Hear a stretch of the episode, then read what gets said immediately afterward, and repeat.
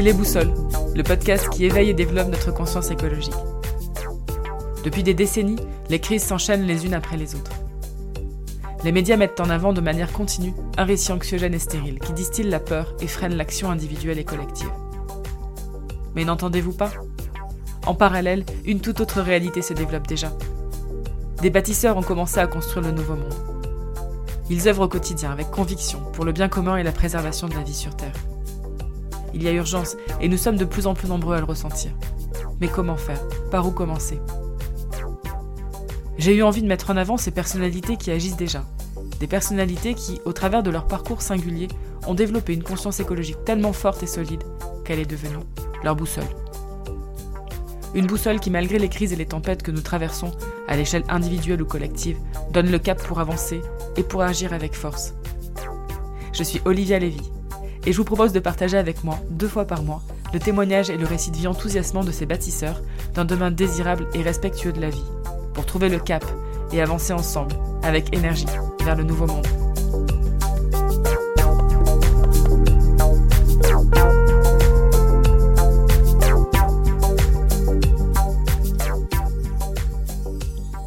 Bonjour à toutes et à tous, et merci d'écouter ce nouvel épisode des Boussoles. Aujourd'hui, je vous emmène à Pourrières, dans le Var, pour découvrir l'histoire de Jérôme Maillot, vigneron, et l'esprit de son vin, le temps des rêveurs. Jérôme cultive ses vignes en biodynamie et produit un vin nature dont une partie est cultivée en amphore de terre cuite. Je vous propose de prendre le temps de découvrir son parcours, les rencontres et les expériences qui lui ont permis de laisser se déployer son rêve profond, qui était là depuis toujours en lui.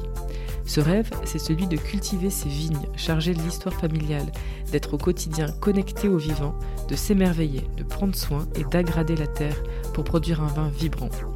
Au cours de cette belle conversation, nous avons parlé de rêves, des mystères du vin, de vieilles vignes et de la transmission de père en fils, de ski, de tango argentin et du pouvoir des rencontres dans la trajectoire de vie, d'engrais verts, de sol vivant, de cèpes, de sève et de pépins, de graines, d'arbres et de biodiversité. Connectez-vous à l'énergie du vivant et accompagnez-nous dans cet échange enivrant. Très bonne écoute. Bonjour à tous et merci d'écouter ce nouvel épisode des Boussoles. Aujourd'hui, je vous emmène à Pourrières euh, faire la rencontre de, Jérôme euh, Maillot, euh, vigneron au temps des rêveurs. Bonjour. Bien, bonjour Jérôme et merci de m'accueillir chez toi pour euh, ce nouvel épisode. Euh, bah, écoute, ce que je te propose tout simplement, c'est peut-être de te présenter, de nous dire un petit peu voilà, qui tu es, avant de parler de, ton parcours euh, qui t'a amené ici, nous raconter un petit peu voilà, quelle est ton, ton histoire. Ouais, bonjour, donc je suis Jérôme, voilà, je suis natif de la région, donc ici on est vraiment entre Pourrières et Traite, voilà. Donc j'ai grandi à la ville et puis j'ai pu euh, avoir la chance de, passer mes week-ends euh, dans un environnement euh, plus champêtre, on va dire, avec mon père qui a toujours gardé des, vignes familiales. Et donc j'ai été bercé un petit peu voilà, dans, cette alternance-là, urbaine et, et, campagne. Quoi. Pas mal de vacances passées dans des euh, à la montagne, euh, dans des, des ambiances voilà, très nature. Un papa qui m'a sensibilisé beaucoup à ça aussi. Euh, tout ça, ça fait que c'est quelque chose qui est resté très présent en moi depuis mon enfance et, et qui, qui l'est toujours. Donc du coup, moi j'ai fait des études donc sur Aix et je me suis rapidement orienté finalement vers, vers le vivant. quand il a fallu s'orienter ben, moi, je pensais au vin. Je pensais, euh, voilà, euh, raisin, vin, c'est peut-être le rêve le plus lointain que j'ai. Mes parents, euh, de suite, voilà, enfin, m'ont accompagné là-dedans. Ils m'ont amené à Gigondas, une belle appellation, côté dentelle de Montmirail. on est allé allé déguster. mon père aimait bien le vin quand même. C'est un très joli coin. Ouais, ouais, ouais, tout à fait. Mon frère un petit euh, coffret, le nez du vin, où on sent les arômes. Euh, voilà, donc, euh, donc mes parents, ils étaient attentifs un peu à ce que je formulais. Et en même temps, du coup, ça moi aussi me confortait dans, cette exploration aussi sensorielle, un peu, un peu plus abstraite des, choses. Côté mystérieux, hein, le vin, et ses, odeurs. Donc donc du coup, euh, voilà, tout ça me, séduisait et je pense que voilà, je me suis dit ouais, j'ai envie de bosser dans le vin. Euh. donc j'ai fait une école d'ingénieur en agriculture à Toulouse. J'ai bien regardé, quand même que je puisse faire dans cette école-là une spécialisation dans le vin. Donc Toulouse le proposait, on pouvait faire le DNO, diplôme national d'œnologue. Du coup, bah, moi, ça m'allait bien. J'ai postulé pour cette école.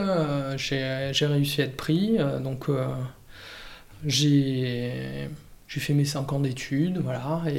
Euh, avec pas mal d'investissements sur les 5 ans sur le milieu du vin parce que ben, voilà, c'était une école généraliste euh, au niveau des connaissances. Par contre, on pouvait, on va dire, s'orienter euh, vers ça de par les travaux euh, voilà, on devait faire des, stages. Euh, à partir de la deuxième année, on pouvait choisir nos stages. Donc forcément, moi, je les ai choisis euh, dans le milieu vigneron. Alors que ce soit des labos d'analyse au départ ou, ou chez des, des, vignerons directement. En tout cas, moi, j'ai choisi de m'orienter vers ça. Ce qui était bien, c'est que c'est une école qui propose assez terrain quand même. Mhm. Dans, dans, le diplôme d'ingénieur en agriculture, il y avait toute cette partie stage très présente sur les 5 ans. Donc on a, je crois, au total 18 mois de stage. Mhm.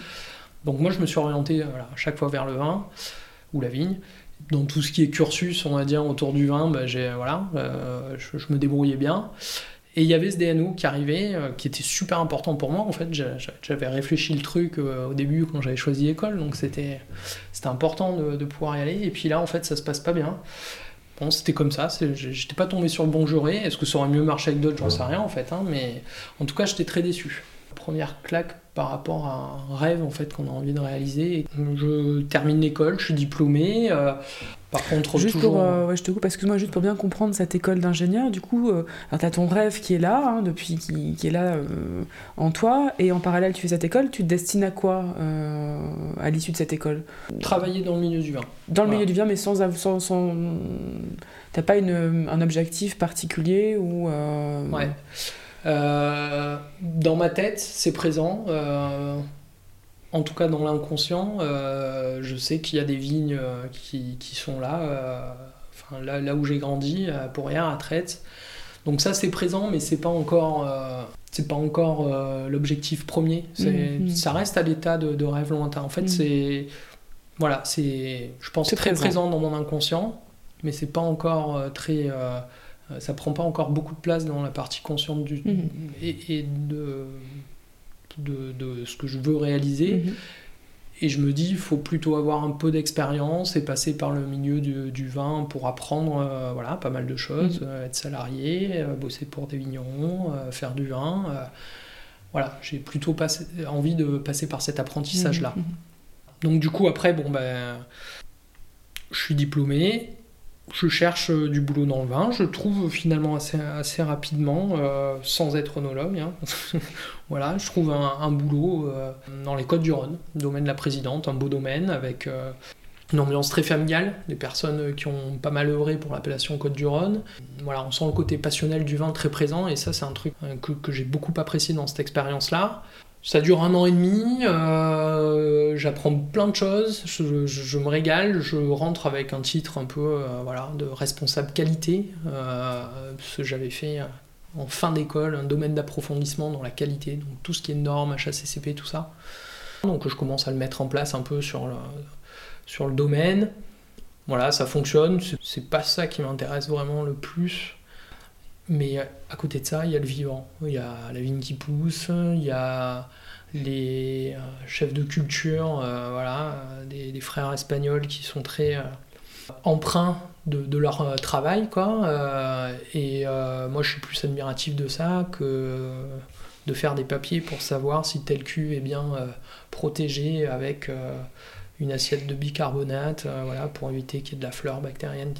Voilà. en fait, je suis plus c'est inconscient, mais je suis plus euh, attiré par tout ce qui est vivant. Euh. En même temps, je, sens que voilà, ce qui m'intéresse, c'est le cycle de la vigne, euh, faire le vin, bien sûr, parce que là, je découvre comment on fait du vin. Plein de cuvées différentes, en plus des, appellations voilà, un peu renommées, Châteauneuf-du-Pape, Kéran, des, voilà, Côte-du-Rhône aussi. Donc voilà, c'est une belle expérience. Je suis contacté à ce moment-là en plus par localement euh, une maison de négoce en vin et son directeur technique qui me dit voilà, on a peut-être des choses à proposer. Euh. Et du coup, je change d'expérience. Là, je vais euh, chez Gabriel Meffre, qui est un négociant en vin. Bon, bah, je, je démarre là-bas avec une belle opportunité. Je dois m'occuper d'un domaine qui viennent de prendre un petit peu en gestion, c'est un domaine qui est anime. Et il y a un peu tout à faire. Il y a pas mal de responsabilités. Je, sens que je suis capable d'endosser le truc, donc ça me plaît. Motivant comme. On met en place les choses pour. Mm pour construire un petit peu le domaine. Euh, bon, il y avait des, vignes déjà en place, mais voilà, fallait prendre en main euh, le domaine pour l'amener là où vous voulez l'amener. Euh, les, il y a une dimension entrepreneuriale qu'on te propose d'expérimenter. voilà. voilà, là je me sens en phase avec un peu ce que j'ai appris à l'école, voilà, le côté gestion, je passe une étape supérieure. Hein. Mmh, mmh. Puis voilà, c'est une étape de responsabilité, mmh. d'autonomie dans mon travail qui, qui me plaît bien. Donc en plus j'ai carte blanche à peu près hein, pour faire les 1 euh, et tout ça avec euh, la personne qui m'a recruté à l'époque. Donc ça se passe bien, euh, je suis content. Voilà. Parallèlement, ça dure un an, deux ans, trois ans, quatre ans, cinq ans. je me pose donc à Nîmes. J'ai ma vie à côté, on commence à naître des petites passions qui s'éveillent Or, là, pour le coup, 4 Pro, hein, mais c'est plutôt, euh, bah voilà, j'ai des, petits rêves en tête euh, qui germent des fois quand euh, je vois une émission, je vois des gars qui. Je faisais pas mal de ski à l'époque, des gars qui descendent voilà, d'un sommet à 3006 en poudreuse, champ libre, voilà, ils descendent, le premier arrive en bas, voilà, super. Euh, j'ai des étoiles dans les yeux quand je regarde ça, parce que j'aime bien le ski, voilà, et puis je me dis, tiens, pourquoi pas, pourquoi j'irai pas là-bas, c'est un domaine un peu à part, c'est la grave, il y a un téléphérique, on monte, et après c'est champ libre, c'est-à-dire qu'il n'y a pas de piste d'amé, euh, c'est notre responsabilité, donc il faut connaître un peu la montagne, tout ça, donc donc voilà, et puis finalement je réalise ça, on prend un guide avec des amis, et là je suis, je suis super content de, de, faire ça, voilà. c'est en, quelque sorte voilà, un rêve que j'avais, et puis hop, je, je, le réalise. Voilà. Ça débloque quelque chose? Ouais, parce que bon, j'ai une personnalité où euh, j'accorde quand même pas mal de, d'importance au côté euh, plaisir, tout ça, et puis euh, bah, quand on réalise un rêve, un rêve conscient, là j'entends et eh ben on est soulagé, euh, bah, c'est planant, c'est euh, ressourçant, euh, c'est kiffant quoi. Voilà, on, arrive à voilà, il y a de l'adrénaline aussi hein, parce que et ça j'aime bien. Mhm. Ça, c'est un truc que j'aime bien. ça m'apprend peut-être à écouter un peu plus mes mes envies en fait. Donc finalement c'est des années où à la fois professionnellement j'arrive à m'épanouir où j'ai du temps pour moi, où je réalise ça, voilà. Euh, j'ai un autre euh, coup de foudre, on va dire, dans les années 2000. Donc euh, ça, c'est pour le coup un peu avant que je bosse là. On, finit l'école, on, va à Madrid, voilà, profiter un peu. voilà, là on se retrouve un truc dans un hôtel particulier. Et puis il y a plusieurs salles comme ça, et puis j'arrive sur une salle, euh, porte ouverte avec une salle, et deux personnes euh, superbement bien habillées qui dansent ensemble, tango argentin. Et là je reste coaché, mes potes ils continuent, ça les intéresse pas du tout, hein, ils tracent. Euh. et moi je reste là, je regarde, ils sont seuls au monde. voilà, là j'ai des étoiles dans les yeux, j'ai des frissons qui me remontent là, rien que de visualiser le truc. Euh, parce que je les sens euh, voilà, en plein partage, en pleine communion. Voilà, et ça, c'est des trucs, pof, je le vois, je le saisis, je, juste j'observe le moment, c'est magnifique. Et puis après, on passe à autre chose, parce que mes potes, ils viennent me chercher, tu vas pas rester là, machin. Donc euh, on fait autre chose, mais, voilà, c'est un truc qui est resté. Et bah voilà, c'est 4-5 ans plus tard, là, quand, je suis dans mon boulot dans une vie, euh, on va dire, un peu oisive en fait, hein, où j'essaye de, toucher aux choses bah, qui, me plaisent, euh, et ben hop, ça ressurgit, et puis là je prends des cours de tango argentin. Première année c'est dur, je fais une année, deux années, et puis ça me plaît, je continue, et je m'accroche, et puis finalement euh, je commence à danser le tango argentin, voilà. Et c'est, ouais, je pense que c'est une petite victoire pour, pour moi dans le sens où bah, on m'a dit, bah non, tu n'arriveras pas à danser, machin. Euh, voilà, j'apprends à me battre en fait euh, sur, sur quelque chose peut-être un peu d'abstrait. Mhm. Mais euh, voilà, au final, je danse et puis voilà, je ne vais plus arrêter là pendant un bon moment. danser le tango argentin, partir beaucoup en Italie, c'est là-bas en Europe en tout cas, qui a, qui a, beaucoup de tango. Voilà, à un moment donné, d'ailleurs, je recroise, enfin, par, par suite de discussion, je, je, je, retrouve le couple qui avait dansé à l'hôtel particulier, donc ça c'est sept ans après. ouais, voilà, il y a un truc qui se boucle, un cycle qui, qui se boucle à ce moment-là parce que parce que je leur dis merci. Et euh, voilà. Et là, là c'est le sentiment, pareil, d'avoir euh, réalisé un rêve. Mhm. Et là, c'est voilà, hein, c'est un truc qui, qui m'accompagne toujours, même si on danse un peu moins, parce que c'est là où je rencontre ma compagne, qui, qui est maintenant ma, la mère de mes, mes deux filles, euh, et avec qui voilà, on vit une, voilà, une vie de, de famille épanouie. Donc voilà, c'est le sentiment, euh, voilà, quand je regarde ça, de me dire, tiens, j'ai, j'ai accompli ces, ces deux, deux rêves-là et c'est chouette, quoi. Mm. Donc du coup, euh, voilà, il faut qu'il y ait un lien quand même avec tout ça. et il y en a un parce que, bah, parce que le, rêve le plus lointain que j'ai, c'est quand même celui euh, bah, de fonder une famille et d'être au milieu des, de la campagne, quoi. Voilà, ça c'est celui-là et, et, de faire du vin, donc ça commence euh, voilà, à se, mettre en place dans, ma tête. Euh, au niveau de mon travail, euh, je commence à, écouter un peu plus mes sensations sur ce que je goûte comme vin. C'est quand même un peu abstrait la dégustation. Moi, je l'aborde comme ça en tout cas, c'est on écoute ses émotions. Qu'est-ce que nous dit le vin Et puis ben là, quand j'arrive vraiment à me détacher, on va dire de tous les réflexes dogmatiques de dégustation trop scolaires. Euh, et ben ça j'arrive un peu mieux à le faire parce que euh, ben peut-être euh, voilà le tango argentin ça m'a permis de lâcher prise donc là je lâche prise sur que j'ai au début appris sur le vin je commence vraiment à m'orienter vers des choses qui m'interpellent plus et là ça m'emmène directement vers les vins bio biodynamie donc je vais voir les vignerons bio biodynamie donc il y a des rencontres super enfin très marquante. Donc voilà, il y a Olivier Julien euh, dans le Languedoc. Voilà, je vais le voir, c'est un super vigneron. Euh, et bon, euh, ce mec-là, il est plein d'humilité, il fait des super vins. Il est très tôt, il est sorti, on va dire, des dogmes de l'AOC, qui est un cahier des charges qui correspond à, des choses, certes historiques, traditionnelles, mais qui en même temps, bah, tout ça, c'est fait pour être mis en cause à un moment donné. Voilà. Et là, ce, ce gars-là, c'est ça, c'est il euh, faut, se remettre en question en fait. Il y a, je sais que je ne sais pas. Et, euh, et, donc du coup, ça me, voilà, ça contraste un peu euh, avec tout ce que j'ai appris, où on cherche à maîtriser les choses. il faut des recettes pour faire les vins. Voilà, ça, ça ouvre un peu ces, des fenêtres un peu nouvelles où on dit bon, il y a des choses qu'on a appris à l'école, mais il n'y a pas que ça quoi. Il y a aussi ce qu'on ressent. Il y a peut-être des choses qu'on a appris, mais qui sont faites pour être déconstruites, et il y a peut-être d'autres choses à chercher. Donc ça, ça, commence à m'interpeller et, euh, et puis voilà, les, années continuent de défiler, je suis attiré vers d'autres vignerons. Euh, je vais voir un vigneron euh, à l'époque nature, vigneron qui travaille en adéquation avec le vivant. C'est ramassé manuellement, les raisins sont ramassés manuellement.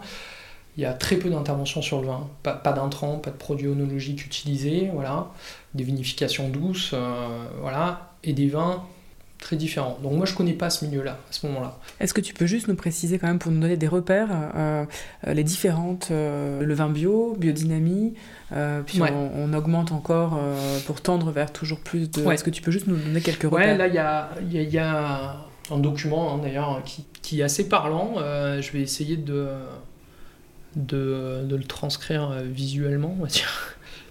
Il y a cinq bouteilles de vin. Ça part de gauche à droite. En toile de fond, le, vin c'est du raisin, donc euh, il y a une grappe de raisin. Première bouteille, le raisin il est masqué par une liste de produits qui remplissent la bouteille. Ces produits, c'est des produits œnologiques qui sont autorisés lorsqu'on fait du vin, euh, ce qu'on appelle du vin conventionnel. Donc ça, c'est la première bouteille. Deuxième bouteille, on passe sur l'appellation agriculture bio. Donc euh, ça, c'est un cahier des charges qui s'applique au vignoble, donc pour la production de raisin, mais qui ne s'applique pas à la cave, très peu à la cave. Donc cette bouteille-là, bah, le raisin, il est encore masqué. C'est-à-dire qu'il y a encore toute une liste de produits qui... Euh, il y en a moins. mais le raisin est encore bien masqué. Quoi. Troisième bouteille, on passe en biodynamie, donc cahier des charges un peu plus euh, poussé. Biodynamie, euh, ça fait appel à, des, préparations biodynamiques. On aborde ça, on va dire, de façon plus homéopathique. Mais alors là, on enlève encore des intrants. Et là, on commence vraiment à voir le, raisin. Quatrième bouteille, c'est là où je veux en venir, les, vins nature. Donc là, en fait, on voit bien le raisin, il y a juste une ligne, c'est le, soufre. C'est-à-dire qu'on peut mettre un peu de soufre. Et après, il y a ce qu'on appelle les vins sains, c'est la dernière bouteille, là, c'est sans soufre. Sans ajout. Euh, ajouté, parce que le soufre, c'est quelque chose de naturel qui mhm. peut être présent naturellement sans mhm. que l'on en ait ajouté. Et donc cette cinquième bouteille où là on voit la grappe libre. Si on se base sur le soufre justement, bah, quand on part euh, de la bouteille euh, qui est sur le vin conventionnel, et eh ben on, peut, et ça c'est les normes euh, des, des, cahiers des charges AOC, on peut être très haut en SO2 total, qui est en SO2 qu'on qu'on peut ressentir hein, à la mm. dégustation, et mm. quand il est dans des doses importantes, on le ressent. Mm. Ça, ça, souvent on ne le sait pas, c'est-à-dire qu'en bio, le panel il est large. Et surtout, c'est un cahier des charges qui concerne le, euh, le vignoble, mais pas la cave, quoi. Enfin, très peu la cave. Il mm. commence à y avoir des choses hein, quand même pour, pour, ça, la cave. Ça, s'arrête, euh, voilà, ça s'arrête. Voilà. Mais, euh, mais voilà, on peut coller les vins, on peut les filtrer, on peut, on peut utiliser des, voilà, toutes sortes de produits onologiques qui sont des aides à la fermentation, mais qui se sont développés parce que voilà, enfin, il y a eu bah, toute une série de connaissances sur le vin qui, qui ont fait, bah, tiens, on peut faire ça pour aider les levures à fermenter, mm. voilà. Et, et, avec le métier d'onologue aussi, puisque l'onologue doit assurer une fermentation correcte. Mm. Et donc tout ça s'est développé un petit peu comme ça. Alors toi, là aujourd'hui, tu bosses en biodynamie Donc moi, depuis que je suis installé, voilà, je suis en biodynamie. Euh, et donc en, Maintenant, bon, je fais des vins nature hein, depuis, euh, depuis le début en fait. Et du coup, euh, voilà un peu toutes ces différences. Ce qui t'a amené à ça, c'est tu, tu étais sur la, tu nous parlais de, de tes expériences qui t'ont qui t'ont appris à te reconnecter aussi à tes envies, à, à, tout ça. Euh, quand tu goûtes, donc pour, pour un peu reformuler ce que tu as dit, quand tu goûtes, tu es attiré, bah voilà, plus plus spontanément, naturellement, en te reconnectant à ce que tu ressens, à des vins bio et nature tu fais la rencontre donc de plusieurs, euh, plusieurs vignerons. Il y a plusieurs choses qui se passent à ce euh, moment-là. Il y a cette rencontre avec ces vignerons. Euh, je suis plus connecté, je sens que je suis plus connecté avec voilà, des, des, vins plus vibrants, plus vivants. Et j'ai envie d'aller vers là. Et à ce moment-là, donc il y a, aussi. voilà, les, choses de la vie m'amènent à faire une, psychanalyse dans ces années-là. À ce moment-là, presque tous les matins, je me souvenais de, de petites bribes de rêve, tout, donc je notais et tout. Voilà, et à un moment donné, on parle d'un truc avec le psychanalyste, là, et c'est un rêve un peu, euh, un peu lynchien.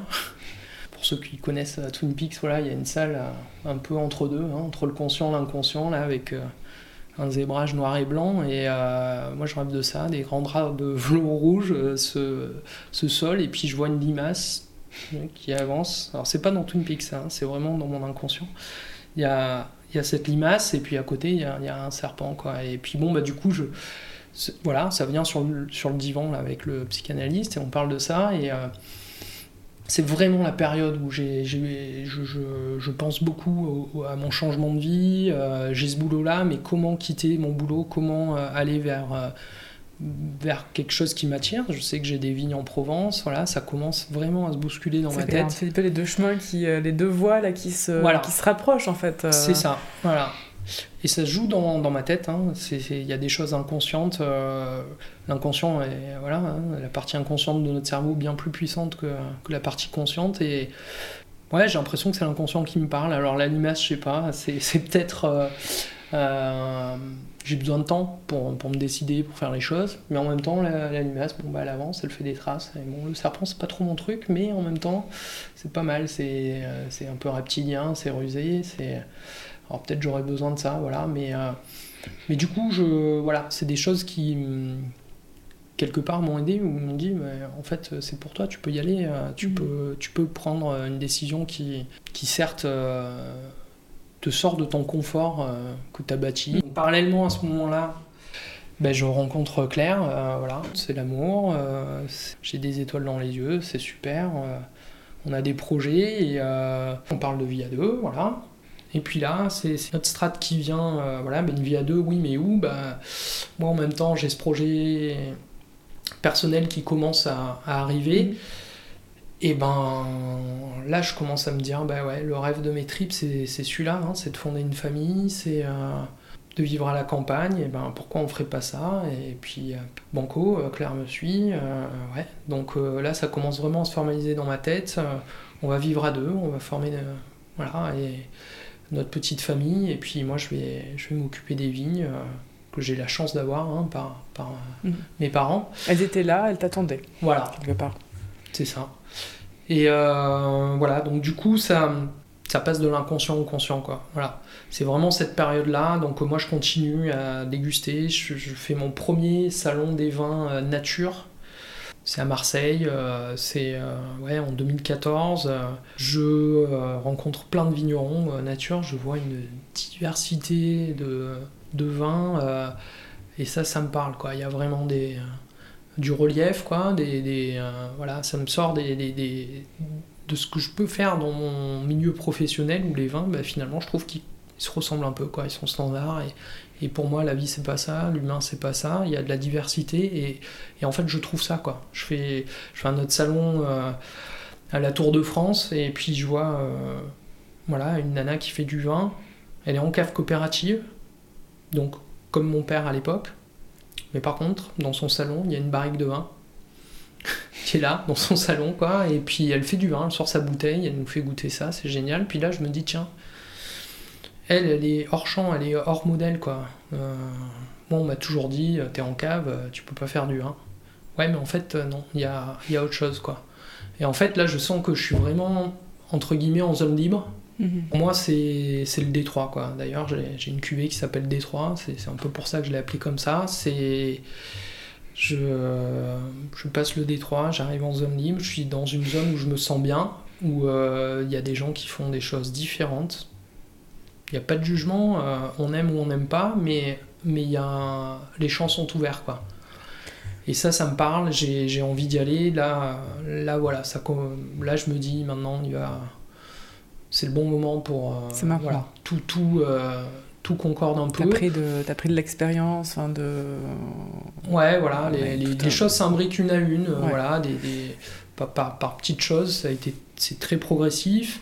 Là, on est voilà, en 2013-2014, et là, je, euh, voilà, je sais que l'été, justement, l'été 2013, euh, j'amorce le processus, on va dire, un peu, un peu concret.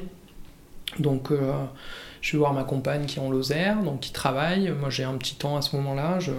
Par contre, je prends du recul et voilà, je passe des journées tranquilles au bord de la rivière. Et, et là, j'ai mon petit carnet et en fait, je note. Je note euh, ce que je veux maintenant pour, euh, pour ma vie, quoi.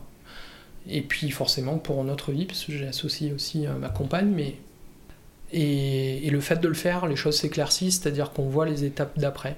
Les Mhm. étapes d'après, c'est tout bête, hein, il faut euh, arrêter le, le travail qu'on fait et en démarrer un nouveau qui correspond à notre projet de vie. Donc moi, il y a, le projet de vie, c'est d'être au milieu des vignes, d'être euh, en famille euh, et faire le métier que je veux avec le respect de la nature. Donc euh, voilà, passer en bio, ce que j'ai jamais pu faire avec, Mhm. avec donc le, le, la boîte où je, je bossais. Alors juste, excuse-moi, pour bien comprendre ton cheminement, euh, le passage en bio et ce projet de, de travailler en harmonie avec la nature, ce que tu fais aujourd'hui, euh, le plus possible, euh, est venu, est venu, comment il est né? Comment est née ta conscience écologique? Est-ce que c'est par le goût du vin? Le goût du vin qui t'a convaincu d'eux ou il y avait Mm. déjà une conscience euh, éco- écologique qui était là avant? Et comment, comment La- s'est fait ce chemin-là? je, je pense que c'est un peu un. J'en ai parlé au tout début, euh, mais, mais je pense que ça a toujours été à la fois un petit peu conscient quand même et inconscient, mais l'amour du vivant, parce que on a toujours euh, traîné en nature avec euh, mes parents, euh, parce que j'ai du coup transposé ça aussi dans ma vie avec mes, copains au lycée. On faisait les journées terroir, quoi, donc. on se baladait, on allait faire des pique-niques en haut de la Sainte-Victoire ou dans les Calanques. bah, du coup, de se dire que quand même, quand on bosse, c'est les deux tiers de notre temps. Si on pouvait être aussi en connexion, enfin, moi en tout cas, ça me, ça me semble à ce moment-là beaucoup plus évident hein, Mhm. quand, euh, euh, quand j'arrive à ce, un, un petit peu à, à ce changement de, de perception, quoi. Mhm. euh, en, voyant des vignerons qui sont d'accord justement avec la nature, on me dit bah ouais c'est possible, moi j'y arrive pas dans, le boulot, mais quelque part j'ai des vignes, pourquoi moi je le ferai pas? Parce que là du coup je m'écoute et mmh, voilà. Mmh. Donc je pense que c'était un peu inconscient. Mmh.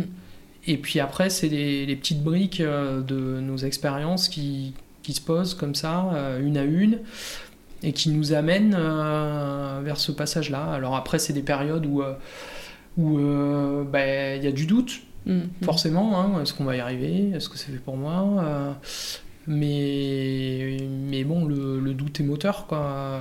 Je, je pense, en tout cas, j'ai rencontré à ce moment-là des personnes voilà, qui ont pu dire ça, et moi, ça m'a mm. ça m'a un petit peu porté, quoi. Je, je concrétise la chose et puis euh, voilà arrive la fin d'année là 2013 là je passe un week-end euh, bah, tango argentin avec un très bon ami euh, Luigi je me dis bon c'est la fin d'année qui arrive peut-être falloir quand même passer à l'acte mm. quoi je savais pas trop comment faire pour sortir de, de chez Meffre pour pas prendre trop de risques non plus c'est à dire que bon ok je, je, je, pars de chez Meffre mais après ouais je démarre comment je démarre? Ok j'ai des vignes mais j'ai euh, comment je fais pour euh, avoir suffisamment de revenus? Et puis bon, euh, voilà, on en parle pas mal. Et puis quand je rentre, j'envoie mon mail à, mes, à mes patrons parce que c'est le moment. J'en parle pas mal avec Luigi, je sens que c'est quelqu'un qui va pouvoir m'aider, m'épauler, me soutenir dans, dans, le, on va dire, dans, la gestion de, sortie d'entreprise, quoi.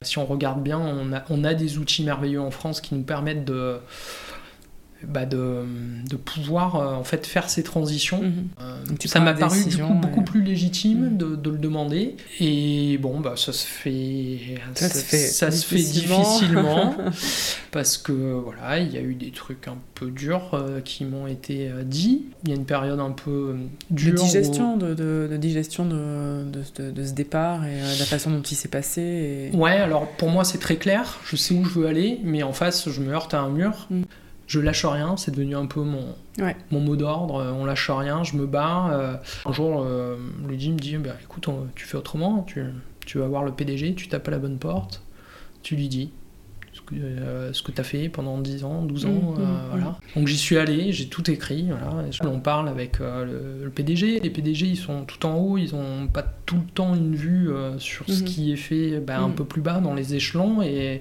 et justement je pense qu'ils découvrent deux, trois trucs. Et surtout, il perçoit ma, motivation, quoi, mhm. ma détermination. Mhm. Et bon, bah là, 48 heures après, il me dit euh, je, suis rappelé. C'était déjà parti, donc c'était tout leur intérêt aussi de. Et donc ça, c'est hein. voilà, enfin c'est une période qui est pas facile parce que j'étais déterminé pour changer. Enfin, je voulais pas y aller euh, sans, sans, rien et, il faut passer par euh, des périodes des fois qui nous correspondent pas. Et là, on sent que voilà, c'est c'est beaucoup plus flou. Et ça, c'était pas forcément facile à vivre, mais par contre, voilà, j'ai pas lâché parce que j'avais du soutien, et ça, c'est vraiment important. Le soutien comme ça proche, mais des soutiens aussi, voilà. Euh, c'est super, hein, ces podcasts, parce que c'est des trucs qu'on peut écouter à un certain moment. Euh, dans notre vie, moi j'écoutais beaucoup le carnet de campagne, des trucs, euh, mmh, des, expériences, des témoignages un peu mmh. d'expériences personnelles où on ressent ça. Et là, euh, ça peut être inspirant, ça peut être motivant, ça peut être euh, énergisant pour, mmh, euh, pour mmh. aller dans, dans, la direction qu'on veut. Quoi. Là, mmh. Alors là, tout, tout s'enchaîne très naturellement, c'est-à-dire que août 2014, 3 mois, donc je reprends les terres. une chose importante à gérer, c'est-à-dire que je veux faire mon vin, mais mes vignes sont en cave coopérative. Donc il faut que je puisse sortir. Bah là, je prends une décision forte euh, parce que j'essaye d'en parler avec la coopérative. Et bon, là, j'ai un mutisme de la part du, directeur, donc euh, bon, je comprends qu'il n'y a rien à faire. Et là, je prends une décision quand même très engageante. Je dis, euh, je sors. Voilà. Sur la première année ouais, ouais. je quitte la sécurité de la CAFCOP parce que je sens que c'est pas en accord avec ce que je veux faire plus tard. Et parce que je... te coupe, excuse-moi, la, coopérative en, question euh, n'accueille pas, enfin ton raisin n'est pas encore bio en même temps, donc euh, c'est juste qu'elle t'empêche. Elle n'a pas la volonté d'aller vers le bio. la volonté, donc du coup vous n'êtes pas en phase, parce que pour toi c'est très clair, c'est ça que je voulais euh, qu'on mette en avant aussi dans, dans le podcast. C'est un retour, retour à la terre, mais un retour aussi à la terre avec ce projet très clairement de. Ben c'est très clair. Hein, ton projet en fait a maturé, donc tu arrives et il est presque prêt à se déployer ça sera en bio et, euh, et, pas, autrement. Enfin, Donc il y a une détermination forte. Il y a une euh, détermination forte. Euh, en fait, tout ce que j'ai raconté avant, je, l'ai fait aussi parce que c'est un cheminement personnel et puis surtout, on passe des étapes. Moi, à ce moment-là, je sais ce que je ne veux plus. Ouais. Voilà, mhm. Je veux plus faire du vin avec des produits. Mhm. Je, je, veux être le matin, regarder un lever de soleil quand je démarre le boulot, des sensations de, de vie, des pulsions de vie très fortes. Et moi, j'ai envie que euh, de les. Ben, pour moi, ça a dû. Ça n'a pas de sens de vivre ça si on balance des produits chimiques euh, qui vont mhm. buter les abeilles, quoi. Et, euh, et, bon, à la fois, j'ai pas encore les réseaux pour. je sais que je peux faire du vin en AOC le vendre. J'ai pas toutes mes parcelles qui sont en AOC, donc qui répondent à un cahier des charges qui permet d'avoir de l'AOC. J'ai aussi des parcelles en 20 pays ou des cépages qui sont entre guillemets pas conformes avec l'AOC. Du coup, bon bah je je trouve pas de solution, les vendanges approchent, euh, je trouve pas de solution. Heureusement, je suis allé voir un vigneron à Rousset euh, qui est en bio, euh, voilà. Et le gars me dit, écoute, moi j'amène mes raisins à Rousset, parle-en à la cave, c'est pas impossible que vous trouviez un accord. Donc là, je me dis... Soulagement quand même. c'est un soulagement, mais à la fois je me dis, je sors d'une cave coop et je retourne dans une cave coop. Mon espoir c'était plutôt de trouver des personnes à qui vendre un mmh. raisin mmh qui pour l'instant n'était que en conversion bio, mhm. puisqu'il faut trois ans de conversion avant de pouvoir poser son label bio, soit sur ses raisins, puisque pour l'instant c'était mhm. le cas, hein, j'avais pas encore la capacité de mhm. faire du vin. Donc euh, du coup, euh, ils y trouvent un intérêt parce que euh, moi je leur dis voilà, j'ai un projet de faire du vin, je veux construire ma cave, je sais pas dans combien de temps, mais, mais je veux le faire. On trouve un accord oral, un, papier, parce que je sais que ça peut être très engageant. Ça se négocie comme ça. C'est un peu. Euh, en même temps, je pense à ce que j'ai vu à un moment donné, c'est-à-dire euh, dans les Pyrénées-Orientales. Euh, la femme qui, qui était en cave mais en même temps qui faisait du vin. Mmh, et je me mmh. dis, oui, tu avais ça, quelque part. vu cet exemple en tête qui dit c'est possible. Voilà, exactement. C'est-à-dire que on peut être hors norme, mais pourquoi pas moi Pourquoi pas si c'est clair, si c'est une mm, volonté mm. commune Pourquoi pas Il peut pas y avoir un peu de... Pour bien, pour bien préciser, euh, c'est tout ou rien. Enfin, en général, dans le modèle, c'est tu donnes tout ou, tu donnes rien. Quoi. En fait, il peut pas y avoir, comme tu fais aujourd'hui, une, forme un peu hybride dans... dans... Voilà, c'est ça. Surtout quand on rentre, l'ensemble d'une récolte, mm-hmm. c'est pour 5 ans. Mm-hmm. c'est très euh, engageant quand même. C'est très engageant. Ce qui est un peu... Euh, la base du modèle. Mm. c'est un système coopératif, chacun amène euh, un petit peu et on s'engage pour euh, un certain nombre d'années pour pouvoir faire des investissements en commun et faire du vin. aussi euh, l'ensemble. Voilà, l'engagement, il est, il est mm. tout à fait logique, hein, quelque mm. part. C'est les bases d'un système coopératif, quoi. Hein.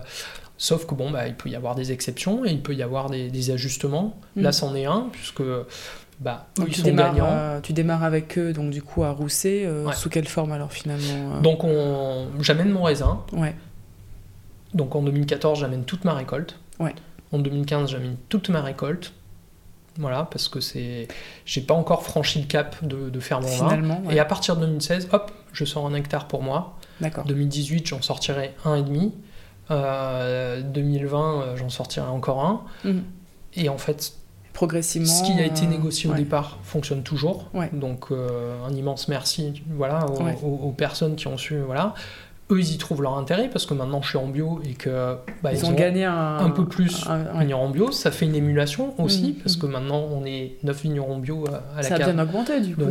ça a bien augmenté. Mmh, ce qui en fait euh, dans, dans, dans, la petite région les premiers volumes bio hein, de du, coin euh, et, ça fonctionne. super. Donc tu quittes la première manière un peu, finalement tu rejoins Rousset où là tu, tu, finalement donnes tout quand même sur plusieurs années, malgré tout. Donc tu, ne te lances pas hein, sur le projet de, de sortir euh, comme tu le voulais initialement. Hmm. Et c'est que trois, trois ans après, que tu commences à sortir un hectare. Voilà. Parce que préciser peut-être aussi du coup que ici on est, tu, tu travailles sur du coup presque 7 hectares.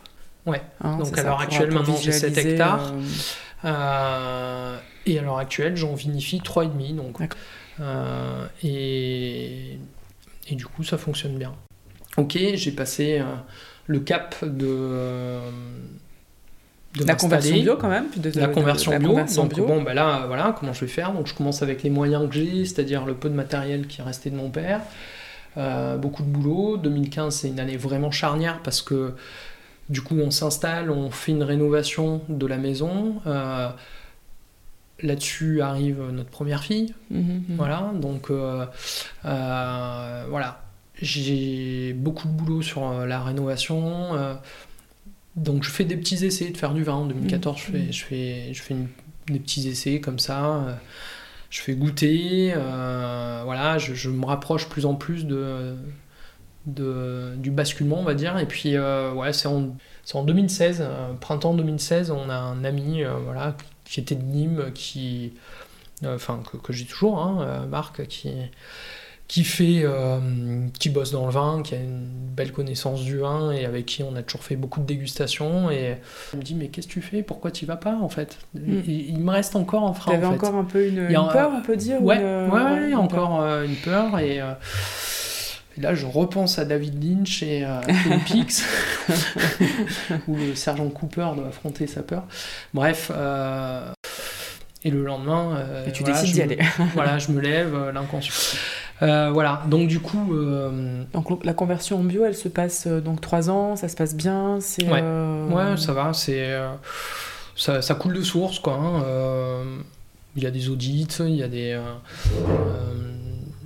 cahiers des charges à respecter, mais pour moi. T'as trouvé ça difficile ou non pour toi Non, c'est tellement tellement évident pour moi de voilà, j'avais tellement plus envie de, de, de, voir une goutte de Roundup voilà, donc euh, que. Merci pour la nature. Euh, voilà, donc, euh, moi j'avais pas envie de ça, donc mm, du mm. coup c'est tout est évident. Alors je sais que c'est plus compliqué, mais en même temps, on peut avoir des doutes, des peurs, mais ça, ça rejoint ce qu'on disait tout à l'heure. Ben là, c'est du coup beaucoup plus d'observation, beaucoup plus du coup de de, contact, de connexion, avec la nature.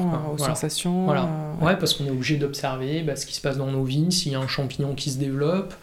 Euh, voilà. Euh, Puis c'est agréable d'être en connexion. Bah ouais. Est-ce que tu peux nous parler un peu de ça du coup C'est vrai que ça, mm. c'est, on prend sans doute plus de plaisir aussi à, ouais, cette, bah, cette, connexion. Ouais, tout à fait. Bah, c'est vraiment ce que je ressens les, euh, voilà, très fortement quand euh, je m'installe ici, que je viens. Euh, c'est bah, se retrouver dans, de voir une fleur qui pousse, de voir une abeille, les premières abeilles qui se posent pendant l'hiver, s'émerveiller devant une fleur qu'on connaît pas, une deuxième fleur qu'on connaît pas, voilà. Il y, y, a une parcelle qui, là pour le coup, qui est plus vers la Sainte-Victoire et qui et qui elle pour le coup j'avais arraché euh, la vigne qui était euh, voilà euh, vraiment en fin de vie en 2009 et donc elle elle a un peu plus de d'antériorité on va dire sans sans produits chimiques hein, mhm. puisque le, le, sol du coup s'est reposé j'ai fait des engrais verts j'ai semé des, des orges voilà et, et l'année où je plante en 2013 hein, c'est comme quoi j'étais vraiment sur le. Mhm. J'étais encore euh, dans, mon job, mais mhm. voilà, j'avais prévu de planter des vignes, euh, donc mhm. euh, inconsciemment j'étais prêt à, franchir le cap. et ben là, effectivement, sur cette parcelle-là, on sent que bah, du coup, déjà 5-6 ans après, ben voilà, il y a, y a des fleurs vraiment beaucoup plus. Enfin, c'est différent. La flore qu'on voit est différente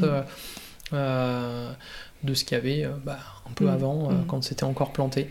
On parle euh, souvent, ce qu'on entend, c'est des cycles de 10 ans. Euh, on entend ça ici et là de, mm. changement. Et euh, enfin, du coup, avec l'expérience que j'ai, je me dis que ouais, c'est assez. Ça, correspond pas mal. Ouais. 10 mm. ans de changement.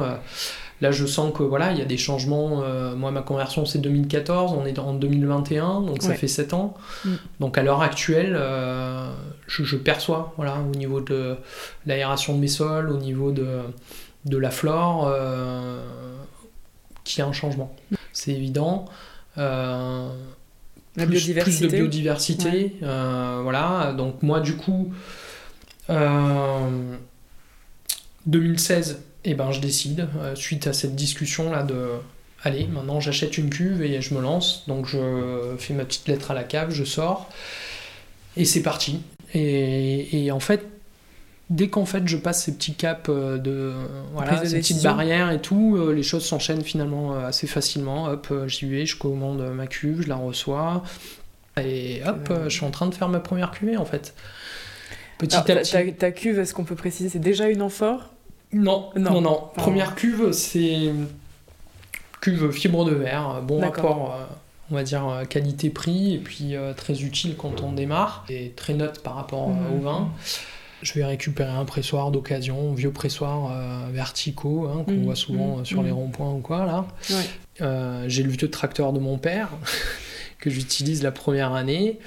Euh, je, au début, je commence à sulfater mes vignes avec juste une machine à dos. Voilà. Donc tout ça, c'est bien précaire, mais on a une motivation tellement décuplée au début que voilà, je sais où je vais, j'ai pas peur du, travail. Ça change un peu au bout de 3-4 ans. Il faut trouver d'autres motivations. Enfin, la motivation, elle est intacte, hein, mais je veux dire, on a une grosse force au début quand même, mmh, très grosse. Quoi. Mmh. Après, c'est voilà, faut, faut se gérer aussi, il faut apprendre à se gérer aussi et, et, pas se brûler les ailes. Mais du coup, là maintenant, euh, bah, je suis super content parce que là maintenant je peux, je peux embaucher quelqu'un. J'ai embauché quelqu'un l'an dernier euh, pendant 3 mois, 4 mois. Là elle revient cette année. Mhm. Je, peux embaucher quelqu'un euh, et, puis voilà, payer des cotisations pour que ce mhm. système mhm. général, euh, qui est quand même précieux je trouve, puisse fonctionner. Donc je fais ma première cuvée, bah, c'est à nos étoiles. à nos étoiles, c'est à nos rêves les plus fous. Mm. Allons-y. C'est aussi un clin d'œil à mon papa. Euh, la dernière fois qu'il vient à Pourrières, euh, il voit le pressurage de cette cuve. Euh, bon, il est très malade déjà, et voilà, nos étoiles, c'est aussi pour lui, hein, parce que je sais qu'il me voit, quoi. Donc je le fais même goûter le, vin, quoi. Et derrière, je suis un peu ému.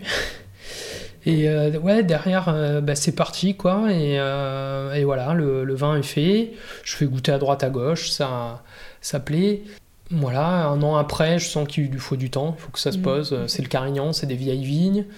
c'est les vignes voilà, qu'avait planté mon grand-père, que mon père a gardé en entretien. Voilà, c'est vraiment ce que je mets sur l'étiquette. C'est trois générations qui sont réunies pour, pour ce vin il y a ça dans le vin, il y a ce, passage un peu de, mmh, mmh. témoin qui est, qui est, génial. Et du coup, euh, bah, je prends mon sac à dos et puis je vais faire goûter. Donc, euh, il y a des super applis vin nature qui nous permettent d'identifier vite euh, les endroits, donc cavistes, restaurants, bar à vin, tout ça, bah, qui travaillent ces vins-là, mmh, voilà, qui sont animés un peu par la même passion que nous, c'est-à-dire de trouver des, des, vins vivants, quoi.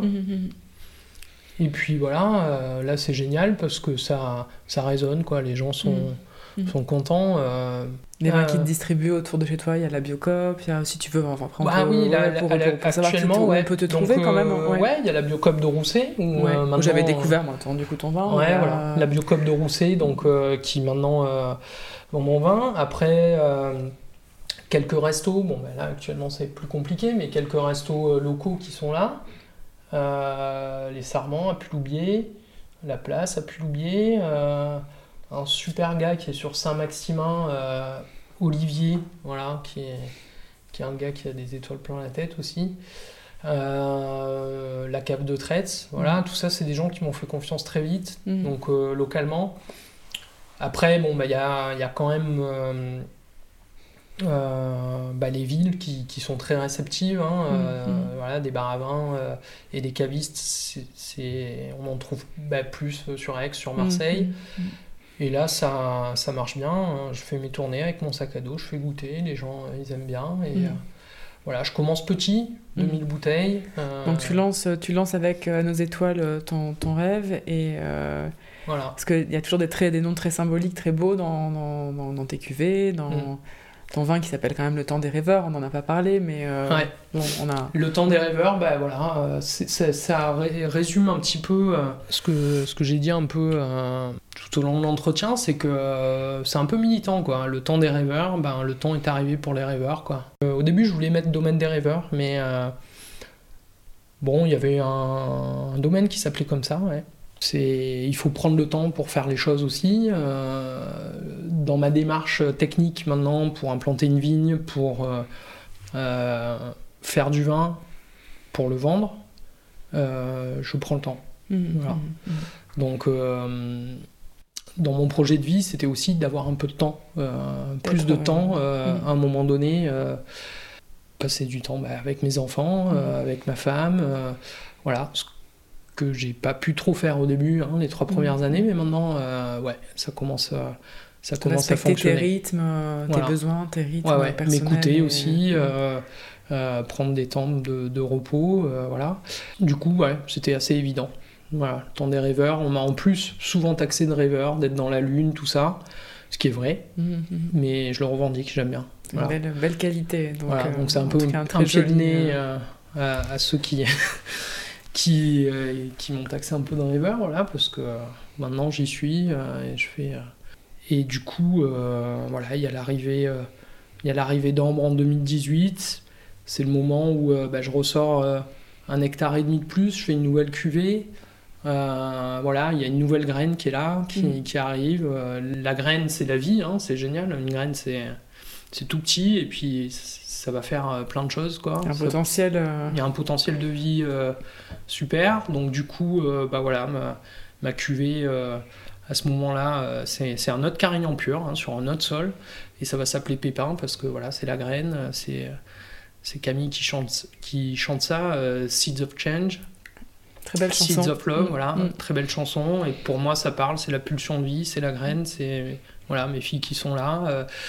Enfin, il y a le potentiel de changement en fait dans mmh, une graine. Mmh, mmh. Donc, euh, comme bah, moi j'ai envie, euh, voilà, que tout ça, que le monde se déploie, évolue un peu, se déploie, voilà, qu'il y ait ce changement-là, bah, je me dis que c'est c'est euh, voilà aussi les, nos enfants qui portent ça, nous qui pouvons donner l'exemple forcément, mais et les, les, accompagner là-dedans, mais que en, tout cas cette cette envie de, de changement soit là. De laisser ce potentiel de vie se déployer en fait. Voilà. Mhm. En parlant de graines, j'avais envie de nous, nous, ramener un petit peu dans, dans sur, sur, sur, tes vignes et sur ta terre on a, dans lesquelles on s'est baladé tout à l'heure, euh, euh, parce que tu, tu, justement tu viens aggrader euh, pas mal bah voilà, ton, ta terre, ton sol. Est-ce que tu peux nous parler un petit peu, voilà, nous décrire un petit peu l'environnement dans lequel tu es venir nous parler de ce que tu es venu, voilà, des arbres que tu as plantés, etc., pour qu'on se fasse une, une image de tout ça. Voilà, donc ouais, bah, c'est cette pulsion de vie, ben, je la vois déjà euh, à différents niveaux. Déjà, quand on, quand on plante une vigne, voilà, euh, euh, c'est quelque chose, ben, planter, c'est superbe, hein, on donne la vie à, quelque chose, donc j'adore planter, planter des, des, arbres, des arbustes, faire des haies. donc, tu es un nouvel homme qui plantait, les arbres. c'est ça, ouais. ça me plaît parce qu'on plante, on va repasser devant, on va regarder, ça pousse. On a regardé tout à l'heure là, mm. euh, les arbres. Euh, voilà, j'ai mis des noyaux de pêche euh, comme ça, ben, boum, ça pousse. Et ben, l'année d'après, j'en ai trois comme ça à côté, ben, j'en transplante un. Et puis voilà, on, repasse et on voit l'évolution du vivant en fait. Ça, c'est super parce qu'on mm. le voit sous nos yeux. c'est très vibrant quoi. Et voilà, donc du coup, comment j'ai développé bah, les, les, 7 hectares que, j'ai. Donc j'ai aussi une hectare, un hectare de céréales et 30 hectares d'oliviers, un peu des bois. Bah, sur la vigne, il y a des parcelles euh, qui sont âgées. Je fais tout pour les garder parce que bah, voilà, les vieilles vignes, elles ont cette sagesse-là finalement de bien gérer les excès climatiques et tout. Donc euh, euh, j'essaye de les respecter. Donc là, depuis deux ans, il y a le cheval qui, commence à travailler euh, un petit peu euh, sur ces sols-là, euh, parce qu'il y a beaucoup plus de, on va dire, de, maîtrise au niveau du travail du sol, et ça permet de vraiment protéger, de faire très attention à ses vieux pieds, et des fois la vie, elle est juste sur deux doigts sur le cep, c'est-à-dire que la sève, elle, elle peut être morte tout autour, ne pas passer, mais passer sur deux doigts, et la vigne, elle peut quand même donner, elle a cette générosité-là, donner 5-6 grammes de raisin. au début, je pouvais pas le faire hein, financièrement. Là, j'ai trouvé un prestataire qui, qui est venu chausser, il va décavaillonner. Donc, ça va continuer le travail que j'avais démarré bah, au début avec euh, des outils, beaucoup de pioches, beaucoup de, sueur aussi euh, à la pioche pour, euh, bah, pour gérer quand même un petit peu l'herbe qui est sous, sous le pied de vigne. Donc ça, ça permet bah, de ne pas se faire envahir par les herbes au moment des, des, vendanges, donc il faut gérer ça. Et après sur l'orange, j'ai développé de l'enherbement. du coup, bah, j'ai un hectare de céréales, ça m'a permis de, semer des, du sec, de la veste, je récolte les graines, et ensuite ben, je prépare un mélange avec d'autres graines que j'achète, hein, euh, donc tout en bio hein, bien sûr, et je sème, euh, voilà, enfin sur un rang, je, sème ce mélange, donc euh, de l'engrais vert, ce qui me permet bah, d'occuper des sols pendant l'hiver, d'avoir de la biodiversité. Donc euh, cet engrais vert il va se développer, voilà, je sème en général mi-octobre, j'essaye euh, voilà, de semer un peu après les vendanges. Ça a le temps de germer, il y a un couvert euh, du sol donc sur la période hivernale et, et puis le printemps, là c'est le cas là maintenant, là c'est en train de démarrer, c'est en train de monter. monte en puissance également la biodiversité, hein, et puis bientôt ce sera un bourdonnement permanent. Mmh, mmh. Donc là c'est génial parce que quand on se balade et qu'on entend ce bourdonnement-là, qu'on pose les yeux juste sur l'engrais vert et qu'on voit plein de petites choses qui bougent différentes, ben voilà, je me dis que c'est déjà ça de, prix pour, euh, pour la vie, pour la biodiversité. Donc euh, ça fait 4-5 ans là que je fais des engrais verts. Ça permet aussi pour mes vins bah, de, gagner euh, en fraîcheur parce que mhm. les sols sont occupés, ils sont pas directement exposés au soleil. Mhm. donc j'ai peut-être une perte de rendement peu m'importe, euh, j'ai quand même euh, voilà, une bonne production, les, vignes sont, sont, généreuses et ça me permet quand même d'avoir du vin. Après, bah, il y a tout un travail, tout ce travail-là, j'essaie de le valoriser. Hein, euh, c'est pas du tout comme on peut l'entendre, un frein, l'enherbement va faire qu'on a moins de rendement et tout. Bon, bah, on peut changer aussi de modèle. J'ai moins de mhm. rendement, mais bon, bah. C'est ton choix aussi de. C'est un choix, je l'assume. Voilà. voilà. je l'assume, je suis pas obligé d'avoir c'est une forme de créativité aussi peut-être de, travailler comme ça Par rapport au modèle existant, oui. Oui. Au modèle, on va dire, euh, dominant mmh, existant, mmh, mmh. mais c'est pas toujours ce modèle-là qui a dominé. Et, euh, et du coup, euh, dans, dans, des temps plus anciens, je pense qu'on était moins regardant sur le rendement, mais il y avait une autre structure. Il y avait des fermes avec une grosse puissance de travail, et du coup plus de diversité. C'était la polyculture, hein. il n'y avait mmh. pas que de la mmh. vigne, il y avait plein de choses. Mmh. Donc là, c'était ça, en gros, euh, la sécurité, c'était de ne pas avoir qu'une culture, mais d'en avoir plusieurs.